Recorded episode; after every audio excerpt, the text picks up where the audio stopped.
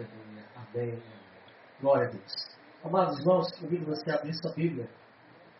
Louvado seja Deus. No livro de Lucas. Lucas, capítulo 17, versículo 11. Até o versículo 19. Lucas, capítulo 17, versículo 11 a 19. É, esse texto fala sobre a cura dos dez leprosos. A cura dos dez leprosos. É uma, um texto fascinante, é uma mensagem que nos, que nos anima e nos traz esperança. E nos mostra quem é o nosso Deus, aquele que servimos. Todos acharam?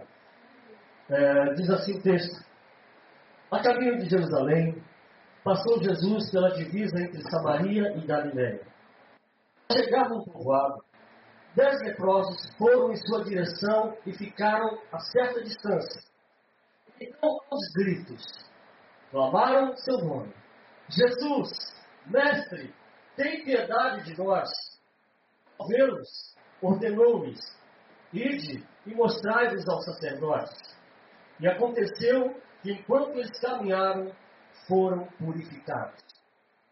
Os dez observando que fora curado, retornou louvando a Deus em alta voz e mostrando-se com o rosto em terra aos pés de Jesus, muito lhe agradeceu, e este era samaritano. Então, Jesus questionou: Não foram purificados todos os dez? Onde, é, onde se encontram os outros nove? Não se achou nenhum outro que voltasse para render glórias a Deus a não ser este estrangeiro? Então Jesus declarou-lhe: Levanta-te e vai, a tua fé te salvou. Querido Deus, Pai, louvamos teu nome, Deus, por tua palavra, que nos desperta, nos revela e nos renova, Senhor. E nos mostra, Senhor, quão grande é o Senhor, quão grande és tu, Senhor, com um Deus maravilhoso e poderoso e soberano. Estamos diante de Ti esta noite Deus, prostrados, Senhor, quebrantados e, Senhor, completamente submissos à Tua palavra. Fala conosco, Senhor. Fala com aqueles que nos assistem. Deus amado, sabemos, Senhor, que sou limitado, mas Tu és ilimitado, Senhor. Sou pequeno, mas Tu és grande, Senhor. Sou fraco, mas Tu és forte. Ó Deus amado, que o Teu Espírito Santo tome o controle e fale além das palavras humanas, além daquilo que nós somos, não podemos fazer. Em nome de Jesus. Amém e amém. A igreja pode se sentar. É um texto que nos traz é, muitas reflexões, muitas, muitas coisas podemos pensar aqui. Mas vamos relembrar o que nós lemos. Aqui diz que Jesus, ele estava indo em direção a Jerusalém. E lembra aqui, fazendo uma pesquisa, é, Jesus estava distante de Jerusalém. E, segundo os estudiosos, havia um caminho que todos os judeus faziam para Jerusalém, que não era esse caminho que Jesus fazia. Porque os judeus não queriam, não, não tinham interesse e evitavam passar por esse lugar onde Jesus passou. Jesus estava indo para Jerusalém, mas ele propositalmente, ele intencionalmente decidiu passar por uma aldeia e essa aldeia era um povoado, e nesse povoado, segundo também os estudiosos da Bíblia, era um povoado de pessoas, vamos dizer assim, rejeitadas da sociedade. De pessoas que viviam à margem da sociedade. Por isso eles eram evitados pelos judeus. É, os estudiosos dizem que eles desciam é, por Nazaré para evitar esse local. Vinham por Nazaré, desciam para a Galileia, e da Galileia até Jerusalém, dizem que era aproximadamente 70 quilômetros. Então, irmãos, eles faziam esse contorno para chegar em Jerusalém. Era esse o caminho que a grande maioria do povo, principalmente judeu, fazia para evitar esse povoado. Então, eles evitavam por quê? Porque esse povoado havia pessoas assim, à margem da sociedade. Pessoas que eram rejeitadas e estavam assim, assim é, vivendo como que um gueto excluídos. Porque muitos eram assim, leprosos. E esses leprosos, como nós sabemos, é, todos lemos aqui a Bíblia, estudamos e sabemos que naquela época, no tempo de Jesus, era a doença mais temida. A lepra era temida. Eu tive pego, uma pesquisa, a questão de 100 anos só atrás, que conseguiram descobrir a cura. Né? Tanto que a cura era o nome do médico, chamado Hansen. Então, é, esse médico norueguês foi quem descobriu a cura. Há 100 anos atrás. Mas pensa, isso é muito. Mas olha, essa doença assolava no tempo de Jesus. Era uma doença que não tinha né, cura. E era uma doença que marginalizava, que excluía a pessoa da sociedade. Então, queridos, era uma doença temida. E todos que tinham essa doença, eles eram evitados. Até a lei dizia como deveriam ser, tratados. Então, esse povo estava lá vivendo à margem. Você pode imaginar alguém, alguém da família de um judeu ou de um samaritano, aqui no nosso texto, todos eles estavam enfermos, oprimidos e separados da sua família. Por quê? Por causa de uma doença. Então nós sabemos que a Bíblia ela faz comparação, analogia, ela relaciona a lepra ao pecado. Porque há características semelhantes entre lepra e o pecado. A lepra, como nós sabemos que ela fazia, né, é, hoje atualmente não tem mais, graças a Deus, a cura foi encontrada, as pessoas não vivem como dessa, dessa forma. Muito difícil você ver pessoas. É, aí, é, é, eu tive um amigo, né, não sei nem se está viu, há muitos anos que eu é, perdi contato com ele. Ele contraiu a Hanseníase, né, a lepra, mas estava no meio da família, convivendo com a esposa, filhos, não se separou. Tomando remédio, tratando e ficou curado. Mas naquela ocasião, um filho, um, pai, uma esposa, um amigo, quem quer que fosse, contra isso, essa doença, ele era separado. Ficava distante da família, não podia estar junto. E a lei mandava que quando esse leproso visse alguém são, alguém bom passando, ele tinha que ficar distante dele, uma distância de aproximadamente 15 metros. E, que, e teria que gritar. Esse, olha só o estágio que a pessoa ficava, a humilhação, o sofrimento e a dor. Ele gritava, olha, imundo, imundo, para que a pessoa não se aproximasse. Ele gritava que ele era imundo. Então, a lepra, comparada ao pecado, é assim. A lepra, dizem os estudiosos, que ela, ela torna a pele pessoa insensível. Ou seja, a pessoa vai, é, que está com qualquer parte do corpo leprosa, ou seja, com, com essa doença, ela não, não tem sensibilidade. Por isso, se bater no rosto, se estiver no rosto, na perna, no braço, a pessoa não sente nada. Ela está insensível. Então, comparando ao pecado, é assim também. O pecador está insensível. Fala-se para ele, mas ele não sente, ele não sente o estado que ele está. E não percebe que está morrendo, que está se perdendo, porque o pecado torna a pessoa insensível. Assim como a lepra faz. A lepra, como já falei, ela separa, ela, ela causa o homem separado da sua família, ela marginaliza ele, ela torna ele é, uma pessoa rejeitada, uma pessoa marginalizada. A margem da sociedade que vive fora, distante. O pecado faz isso também. Só que o pecado, ele nos separa da pessoa mais importante desse universo. Deus. O pecado nos separa de Deus, nos torna distantes, porque Deus é santo e puro. Não pode ver o pecado, não pode conviver com o pecado. E ele olha o pecador, como diz Paulo. O pecado, ele nos separa. Todos pecaram. E faz o quê? Ou estão, qual estado? Separados, destituídos da glória de Deus. Então, o pecado do homem, o nosso pecado, se nós pecarmos, vivemos no pecado, estaremos nos separando, ficando à margem e distante de Deus. É triste. Assim fazia a lepra e assim faz o pecado com qualquer ser humano.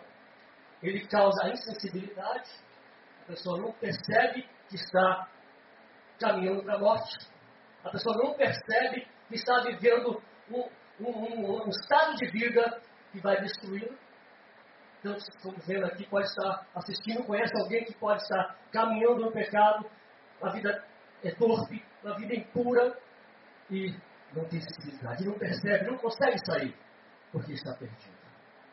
E nós vemos aqui, aqueles homens estavam assim, naquele povoado. Separados da família, separados dos filhos, separados dos amigos, separados da esposa, estavam vivendo isolados, em grupos. E aqueles homens, aquelas pessoas estavam ali, eram evitados por todos. Ninguém queria passar perto. Ninguém queria ter contato com eles. Ninguém queria estar com eles. E como você observa aqui, Jesus passou propositalmente naquele lugar.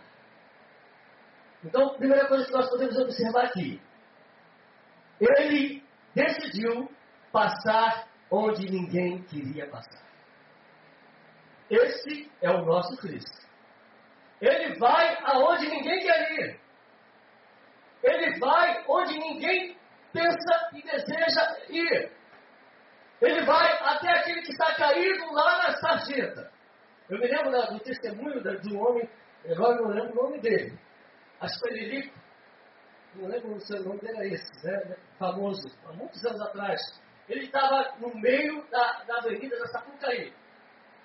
Ali, com a sua escola de samba, passando, ele cantando. E Deus foi até ali, aquele lugar. No meio daquela avenida. E disse para ele, falou ao coração dele, esse lugar não é para você. Deus falou por filho. Me lembro agora, já até contei essa história, de um homem, um roqueiro, que, fazia parte de um grupo de rock metaleiro, você vê esses nomes aí que estão no Rock in Rio, né? Drogado, viciado, músicas que, que blasfemavam de Deus, músicas que ofendiam a, a santidade de Deus. Aquele homem, aquele palco, ouviu e lembrou-se daquilo que estava escrito na palavra de Deus. Vinde a mim todos nós que estás. Uma jovem sempre levando a ele folhetos, sempre evangelizando ele através de folhetos. E ele se lembrou no meio daquele palco lotado, no meio daquela, daquela multidão, ele se lembrou da palavra de Deus. Sabe o que é isso? É Jesus indo onde ninguém quer ir. É Jesus indo em lugares que as pessoas não imaginam. É ali que ele vai. Prostíbulo, é, onde estão os cracudos, onde estão os viciados, onde estão os, os, homens mais ricos, onde estão lá naquele local bem, bem distante, achando que estão no topo. Jesus vai. Sabe por quê? Não importa se ele é rico, se ele está é, na, mais, na mais alto status social ou se está na sarjeta. Ele é uma alma que precisa de Deus. Ele é um homem que foi criado à imagem e semelhança de Deus. Ele é um homem que é a obra-prima da criação. Está perdido pelo pecado. Está sujo pelo pecado. Está leproso pelo pecado. Mas Jesus vai ao encontro dele. Não importa o estado que o homem se encontre. Jesus foi, decidiu passar onde estavam aqueles, aquela aldeia de leprosos. Jesus decidiu passar ali. Esse é o nosso Cristo. Ele não faz acepção. Ele não julga. Ele não condena o homem. Porque ele não vem para fazer isso. Ele disse: Olha, eu não vim para condenar o mundo. Mas para que o mundo fosse salvo. Ele não vem para condenar aquilo que já está condenado. Ele não vem para dar ao homem a sentença de morte, ele já está morto. Ele vem para trazer vida. Eu vim para dar vida, disse Jesus. Esse é o ministério dele, ele vem para dar vida. Você que nos ouve e nos assiste, se você está morto, Jesus para te dar vida e venha com abundância. Ele veio para aqueles que ninguém, ninguém quer. Ele veio para os rejeitados. Nós estávamos também nesse estado. Talvez aqueles, nós não sejamos assim diante da sociedade. Muitos se acham, não, eu não estou tão mal assim, não estou tão mal na fita, estou bem. Eu acho que, não, querido. Diante de Deus, todos nós, todo ser humano, não há um que possa se considerar puro e justo. Não há um, porque a Bíblia diz que o pecado nos maculou, nos sujou, nos tornou distantes de Deus. Então todos estão debaixo do pecado. Pode haver diferença social, mas não há diferença espiritual, moral. Você percebeu? Pode haver diferenças em que ser humano se coloca, olha, aquele ali é classe baixa, aquele ali é classe média, aquele ali é classe alta. Isso economicamente, isso socialmente. Mas espiritualmente, A condição do homem é uma só: pecador. A condição de um homem é uma só: leproso. A condição do homem é essa, como aqueles homens estavam imundos, imundos, caídos no pecado. E Jesus foi até lá. Ele decidiu passar onde ninguém queria passar. Podemos ver aqui. Outra coisa que vemos aqui. Os leprosos viram Jesus. Tiveram algum conhecimento sobre ele. A história de Jesus passou. O, Galileu que fazia milagres já chegou a notícia até eles. E quando eles viram Jesus com seus discípulos passando, eles gritaram. Maravilha, né? A esperança deles era Jesus. A esperança do viciado é Jesus. A esperança do drogado é Jesus. A nossa esperança é Jesus. E aquele homem, aqueles homens, dez leprosos, gritaram: Mestre, Jesus, tem piedade de nós. Gritaram: Jesus, tem compaixão de nós.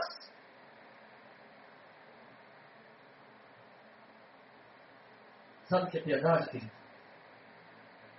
Piedade é você sentir a dor e estar pedindo, Jesus, veja a nossa dor.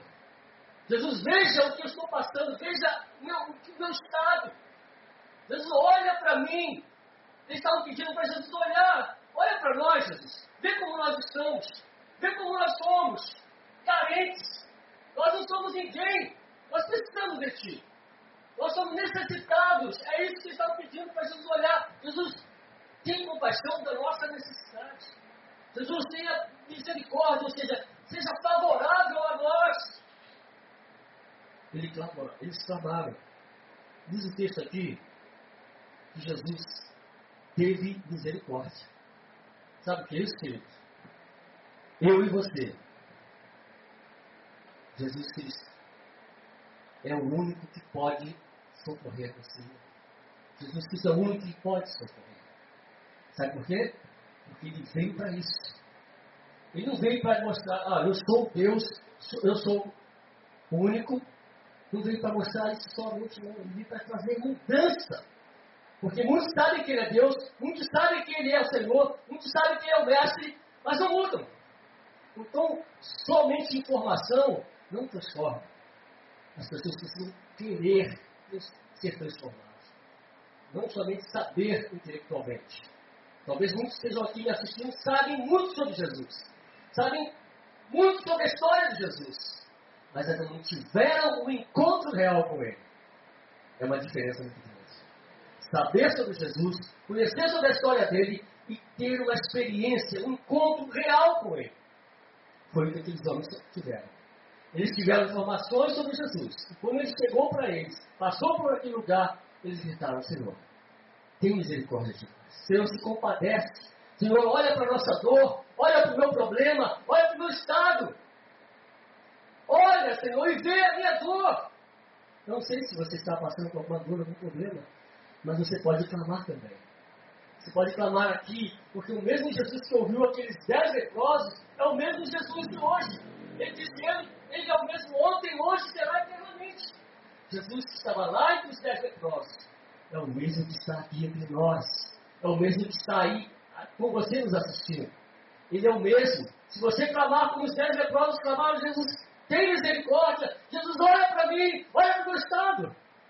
Ele vai olhar. Sabe por quê? Porque ele veio para isso. Ele veio para os doentes. Ele veio para aqueles que estão necessitados. Ele veio para aqueles que estão desesperados. Aqueles que são sãos, que acham que podem consigo mesmo. Aqueles que acham que são, sabe, donos do seu nariz. Aqueles que acham que podem se virar sozinho. Esses não precisam de Jesus. Jesus veio para aqueles que são necessitados. Eu vim para aqueles, disse Jesus, que são doentes, sabe?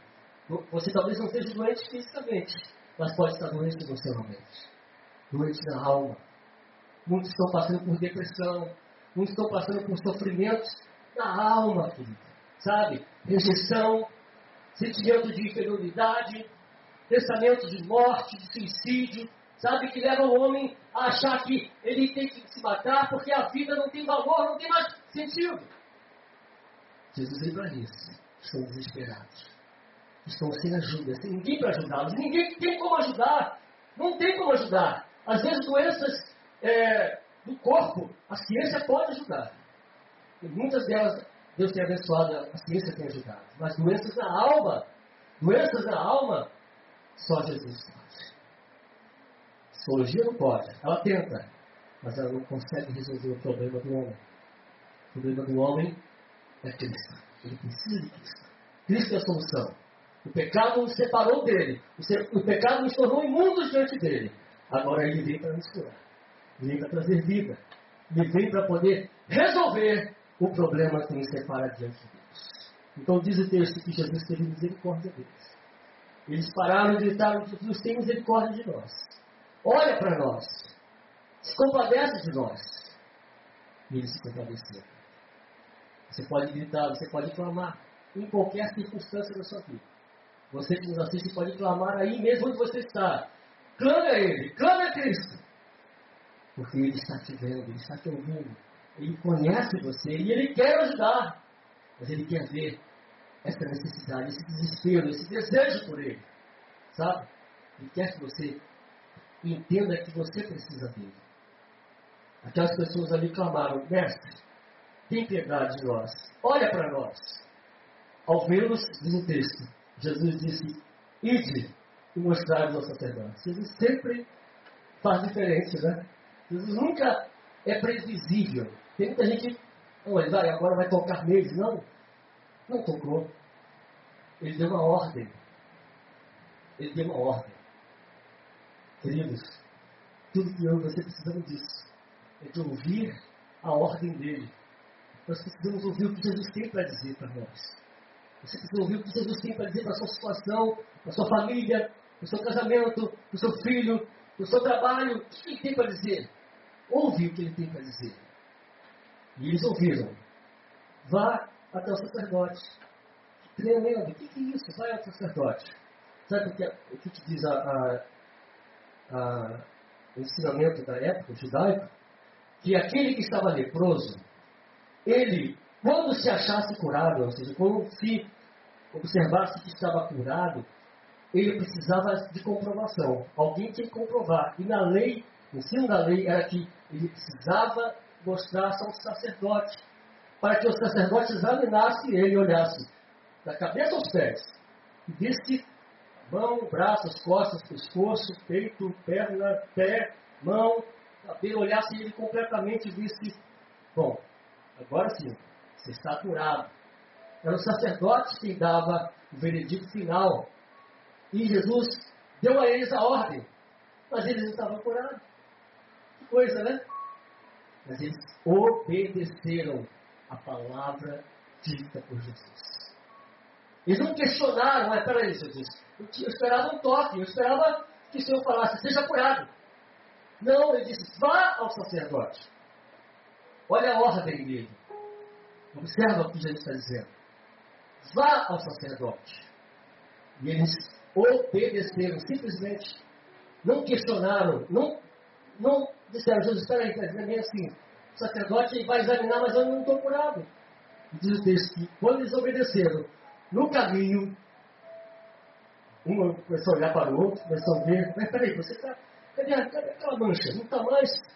Teu cabelo, teu nariz, tua orelha. Começaram a se observar e ver que estavam curados. Quando obedeceram a voz do mestre. O mestre está dizendo para você nessa noite: não temas. O mestre está dizendo para você: eu sou teu eu sou contigo. O mestre está dizendo para você que ele veio para que você tenha vida. O mestre está dizendo para você: olha, neste mundo tereis aflições, nesse mundo você vai ser perseguido, nesse mundo vão te humilhar, nesse mundo vão tentar te parar. Mas ele disse: olha, não temas, eu estou contigo. O mestre está dizendo em sua palavra que ele diz o seguinte: olha, deixe-vos a paz, a minha paz vos dou, não vou dou como o mundo a dar. Então ele tem paz para você, ele dá a paz. Ele está dizendo que eu te dou a paz. Ele está dizendo: olha, eu estou convosco todos os dias. Eu estou contigo de manhã, eu estou contigo se você estiver desempregado, eu estou contigo se você se encontrar doente, eu estou contigo em qualquer situação, eu estou contigo. O Senhor disse, ó, eis que eu estou convosco todos os dias. Essa é a palavra que está dizendo para nós essa noite. Então, para que temer?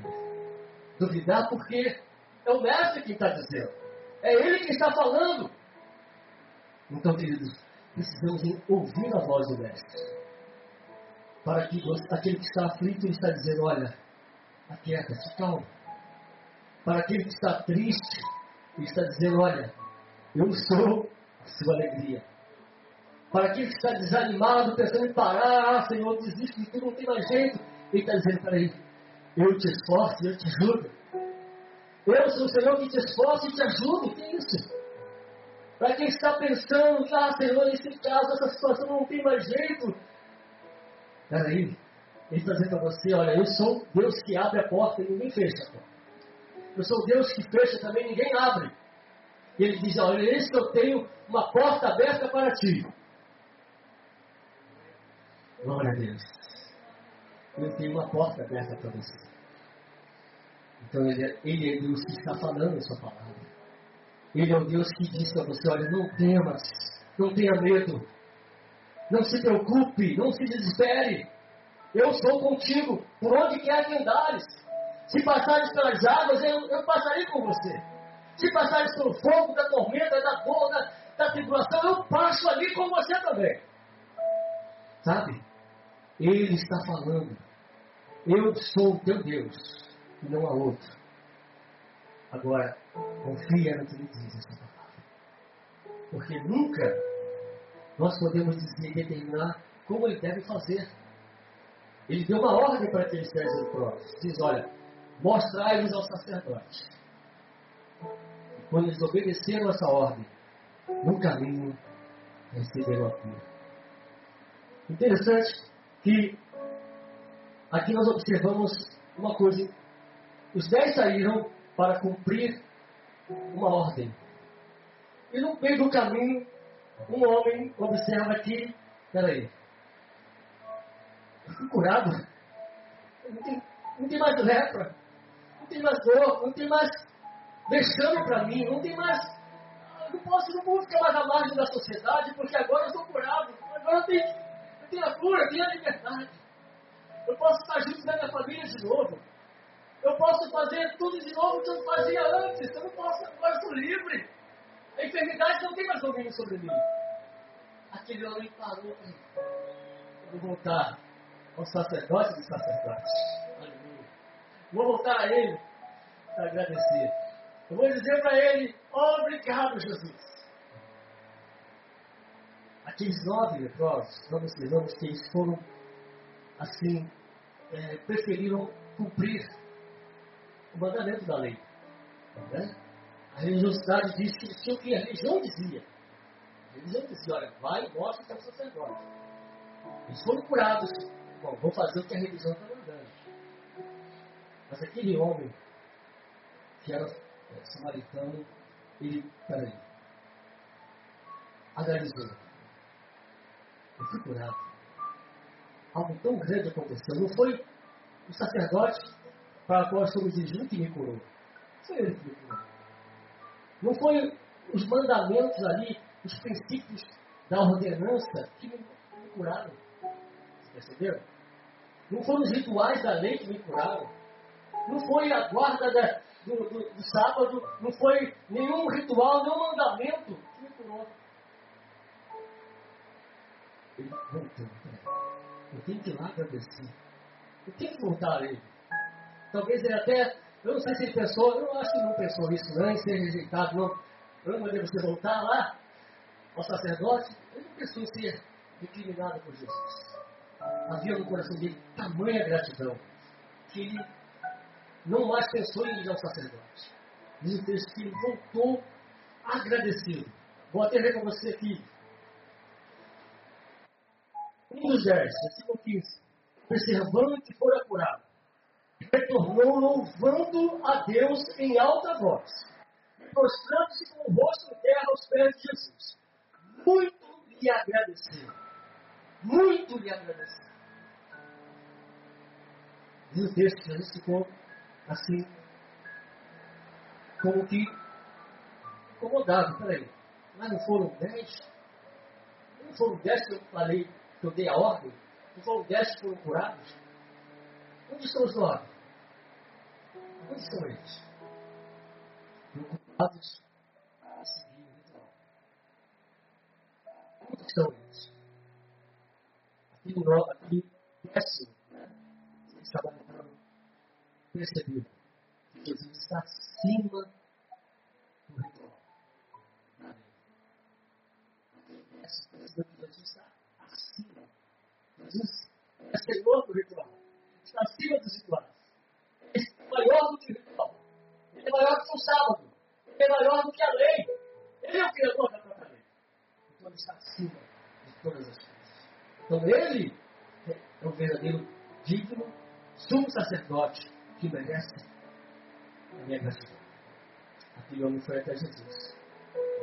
Alegre, diz o texto que ele louvava a Deus em alta voz. Já esqueceu todo, todo é, aquele, aquela forma ou aquele, aquela preocupação. Ah, alguém, alguém vai ficar preocupado se eu estou gritando, se eu estou desesperado aqui, achar que eu estou maluco. Não, não se preocupou com isso. Só pensou em Jesus. Ele estava passando só Jesus. Aquele homem. Aquele homem me restaurou. Aquele homem me mudou a minha história. Eu posso voltar a viver novamente. Ele foi até Jesus. Gratidão. Outra coisa que aprendemos aqui. Gratidão. Temos sido grato? Temos sido grato em nossa vida?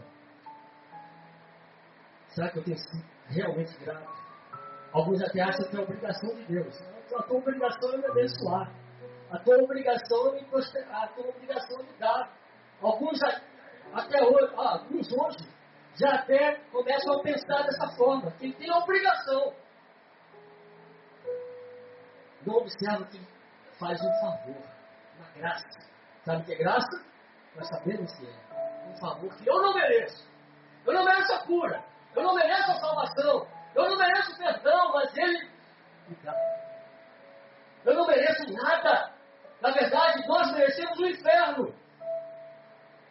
Mas Ele, por graça, nos dá vida. Por graça, Ele nos dá liberdade. Por graça, Ele nos cura. Por graça, Ele tira todo esse sentimento de inferioridade, todo esse sentimento de medo, todo o ódio, todo o rancor da minha vida. Ele me enche de amor, Ele me enche de graça, Ele me dá salvação, Ele me diz perdoado. Ele coloca o selo do seu Espírito Santo em mim. Aleluia. Agora eu tenho selo, selado. Sou filho, por graça, favor. O que eu vou fazer agora? Senhor, agora eu quero, ó, quero isso, quero aquilo, quero outro. Não, Senhor. Obrigado, Jesus. Obrigado, Senhor, pela salvação. Obrigado, Senhor, pela cura. Obrigado, Deus, pela minha esposa, pela minha família. Obrigado pela minha filha. Obrigado, Deus, pelos meus pais. Obrigado, Deus, pelo emprego que eu tenho. Ah, está tendo um salário mínimo. Obrigado, Senhor. Pela paz que eu tenho. Obrigado por posso deitar minha cabeça no travesseiro e dormir tranquilo. Obrigado, Senhor, porque eu tenho irmãos e irmãs Obrigado, Senhor, que nós estamos aqui juntos, como igreja, servindo a Deus. Queridos, isso é motivo de gratidão. Juntos, irmãos e irmãs. Obrigado, Senhor, porque me torna participante dessa graça, da sua obra. Ele me dá o privilégio, dá você o privilégio de ser participante. Posso abençoar outros que estão lá no Japão, na China, em qualquer parte desse mundo. Eu posso abençoar como? Financeiramente. Eu posso abençoar com meus joelhos. Aleluia. Eu, nada, um pecador, eu, um perdido. Agora, posso fazer muita coisa. Como disse Paulo, eu posso todas as coisas. Aquele que me fortalece. Ele ouve a minha oração. Oh Deus, o Senhor ouve a minha oração, obrigado. Você já foi grato a Deus porque Ele ouve a tua oração? Você já agradeceu, Senhor? Obrigado. Porque, Senhor, eu, o Senhor ouvir a mim, o Senhor pagar para me ouvir. Mas Ele te ouve. Ele ouve você. Ele ouve a tua oração. Ele ouve o teu clamor. Ele ouve você. Ele te abençoa todos os dias. Eu quero dizer você que não tem um dia sequer que a bênção do Senhor seja sobre você. Oh, obrigado por isso. Oh Deus, é para eu passar mais pelo menos meia hora agradecendo. Às vezes eu oro, você ora, não agradecer nenhum Ou às vezes fazendo aquele agradecimento, sabe, bem protocolo, meio sem sentimento, sem realmente você saber o que está fazendo.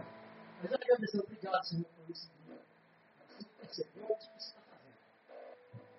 Agradecendo ao Deus que cuida de você diariamente. E às vezes a gente ainda age como pessoas que, se Deus abençoasse. Às vezes a gente é muito grave. Às vezes há muita ingratidão nos nossos corações. Muitas pessoas podem estar nos assistindo têm vivido uma vida de ingratidão. Isso, eu vou dizer para você que ingratidão é pecado. Você entender que é dele que provém as bênçãos, é dele que provém a salvação, é dele que provém todo o bem, como diz Tiago, toda, toda, todo dom perfeito, toda boa dádiva, aleluia, vem do Pai das luzes, em que mudança nem sombra de variação. Tudo de bom vem dele. E eu passo tão pouco tempo agradecendo sou tão mal agradecido ao Senhor, eu agradeço muito pouco do que eu deveria agradecer. Às vezes eu sou mais pedinte do que é, agradecido. Então eu tenho que mudar essa minha, meu comportamento com Deus. Eu tenho que passar a agradecer mais. Agradecer, Senhor, obrigado. Obrigado, Senhor, pela casa que eu não tenho, mas obrigado. Já pensou em agradecer além? Obrigado, Senhor, porque muitas almas vão se converter lá na Coreia do Norte. Agradeça. Através de quê? Da sua oração, intercessão e sustento financeiro. África. Daniel 10 por 40. Milhões vão vir ao encontro de Cristo. Porque a igreja do Senhor Jesus está trabalhando. E lá na glória, você vai ter muitos amigos e irmãos que nos eu estou aqui. Ah, claro, porque foi graça, né? Foi a salvação, mas você foi um instrumento de Deus. Você foi o canal que Deus usou. Você se dispôs. Você parou para orar. Você teve tempo de agradecer, de clamar por aqueles que não, não têm voz, não têm força, que estão cegos. Então, querido, Jesus disse para aquele homem que agradeceu. Ele disse, olha, querido, Deus falou para ele, olha, é, levantas, estava prostrado adorando ao Senhor agradecido. Disse para ele, disse assim, olha, levanta-te, vai, que a tua fé te salvou. Temos duas, mais uma coisa aqui. Infelizmente, pessoas buscam a Deus apenas pelo milagre. E são, recebem o milagre porque creem, buscam e recebem o milagre. Mas o maior milagre, a maior dádiva que o ser humano pode receber foi a que o samaritano recebeu. Ele recebeu a salvação. Vai, a tua fé te salvou. Então o milagre é bom? Que maravilha, claro que é. Ser curado, receber um milagre de Deus em qualquer área é muito bom. E Deus é o Deus de milagres. Mas Deus quer dar mais do um milagre. Ele quer dar a salvação. Ele quer dar ao homem a vida eterna com Ele. E é por meio da fé. Você que nos assiste. O homem creu em Jesus. Ele disse: A tua fé te salvou. Então, querido, creia em Jesus. Creia que Ele veio para você. Ele veio para transformá-lo. Veio para mudar a sua história. Ele veio para ser o seu Salvador. Agora, creia nele. Confesse como teu Senhor e teu Salvador. Confesse a Ele como aquele único sacrifício perfeito. E Ele é o sacrifício perfeito. Levou os nossos pecados na cruz, levou a nossa condenação, levou as nossas dores, levou as nossas culpas. Ele foi culpado diante de Deus por minha causa e por sua causa. Por isso eu posso cantar com meus irmãos aquele canto que diz: Muito sou grato por tudo que tenho. Tesouro maior desse mundo. Por Jesus, minha vida verdadeira. Nós estamos certinho. fez tudo.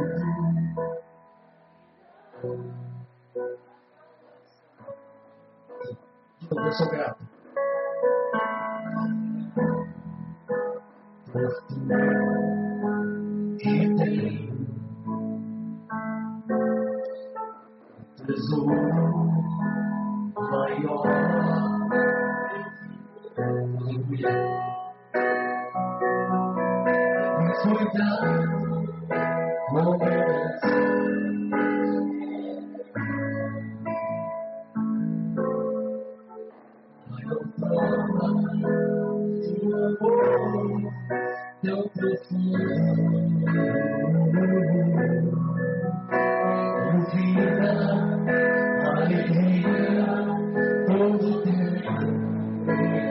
amigos, família. Tenho amigos, família. Muitos irmãos irmãs. Com Jesus, meu amigo verdadeiro. Que fez tudo, que fez tudo ao me dar a salvação. Louvarei,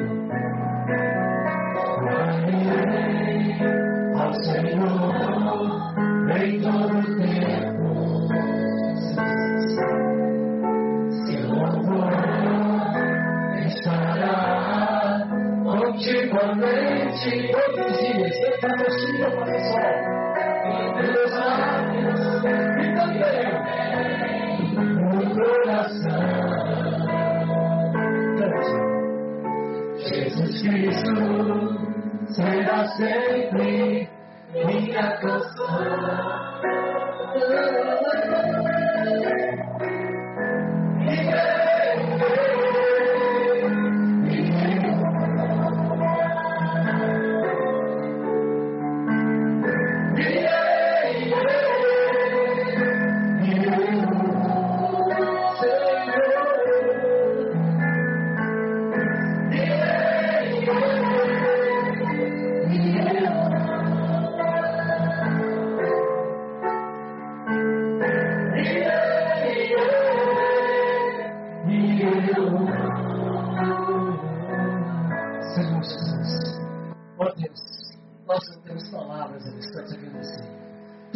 Dissermos, ó Deus, ainda é pouco, diante de tudo que já fizeste por nós, diante do teu amor incomparável, diante de tua graça maravilhosa, Senhor, diante, Senhor, de tanta bondade, tanta misericórdia, tanta graça, tanto favor.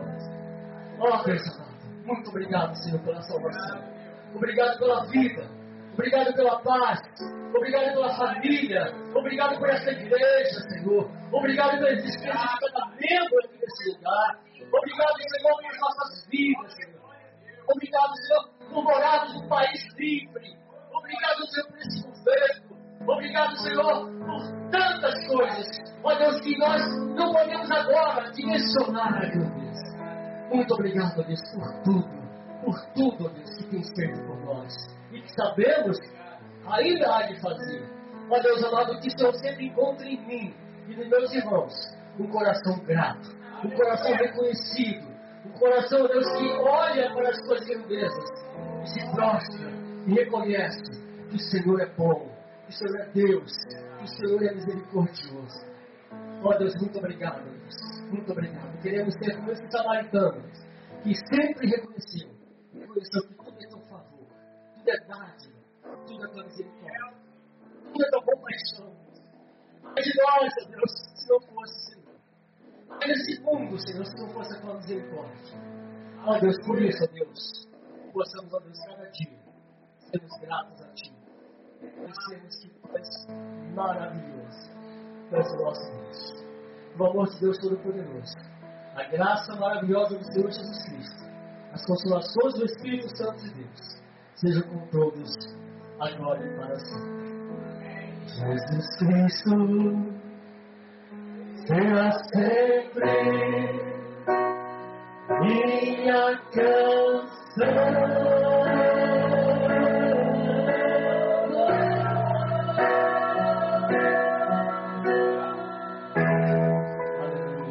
Aplausos, Senhor, para